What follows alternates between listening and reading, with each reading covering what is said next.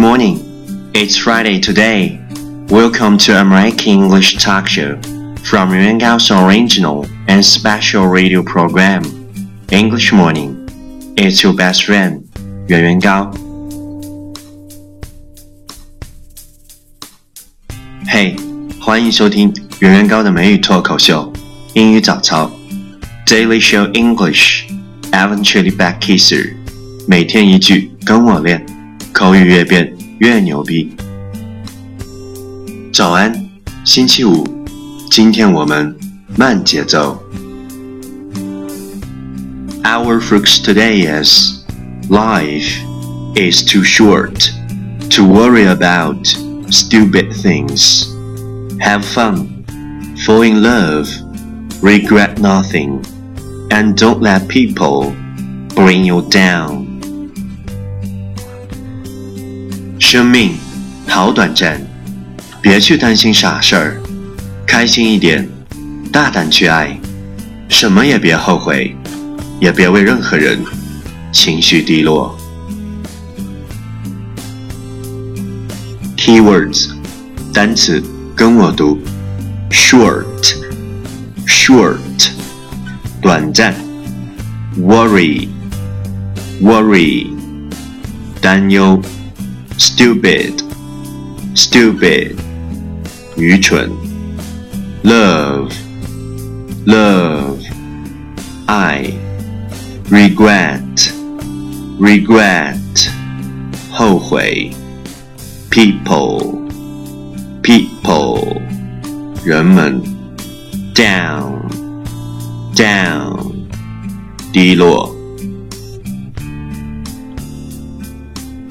key phrase 短语跟我读 too short to worry too short to worry 太短暂别去担心 have fun have fun 开心一点 fall in love, fall in love，大胆去爱。regret nothing, regret nothing，别后悔。bring you down, bring you down，使你低落。Okay, let's repeat after me. 句子跟我读，超级慢速版。Life is too short to worry about stupid things. Have fun, fall in love, regret nothing, and don't let people bring you down. Last one time. Catch me as soon as you're possible. 跟上我的节奏. Life is too short to worry about stupid things. Have fun, fall in love, regret nothing, and don't let people bring you down. 生命好短暂，别去担心那些傻事儿，开心一点，大胆去爱， 什么也别后悔，也别为任何人情绪低落。